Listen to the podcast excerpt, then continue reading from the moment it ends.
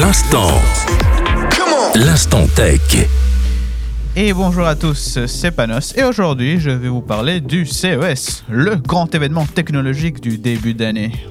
Pour celles et ceux qui ne savent pas ce que c'est que le CES, c'est tout simplement le Consumer Electronic Show qui se passe tous les ans à Las Vegas en début d'année et où multiples entreprises viennent présenter leurs nouveaux prototypes, où des conférenciers parlent des problèmes liés à la technologie et où l'avancement de ces dernières est omniprésent généralement aux expositions on peut voir de ce qui va arriver prochainement dans différents domaines technologiques, que ce soit des téléphones aux jeux vidéo, en passant par les télés et le biomédical, tout est couvert au CES. Cette année, ça se passe du 7 au 12 janvier et il y aura beaucoup d'intervenants. Le salon techniquement ouvrira ses portes au public dès le 9 janvier car les deux premiers jours sont réservés aux médias.